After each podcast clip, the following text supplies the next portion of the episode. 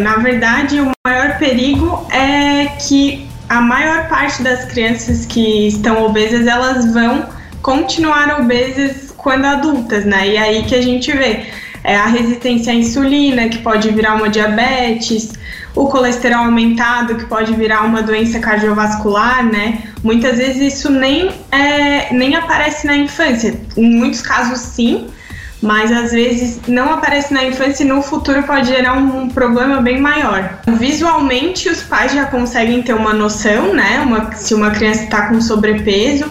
Se os pais ou os responsáveis acham que, que isso está acontecendo, é legal levar no profissional para prevenir, né?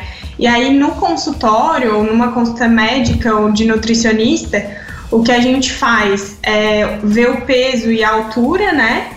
É, algumas circunferências, tipo a circunferência do braço, e aí são colocadas em curvas que são tipo gráficos da Organização Mundial de Saúde. Então, o que é visto é o peso para a idade, a altura para a idade, para ver se o crescimento está adequado, né? O peso para a altura e também o IMC para a idade. Então, esses são os quatro índices que a gente vê para identificar se tem uma obesidade, é, um sobrepeso.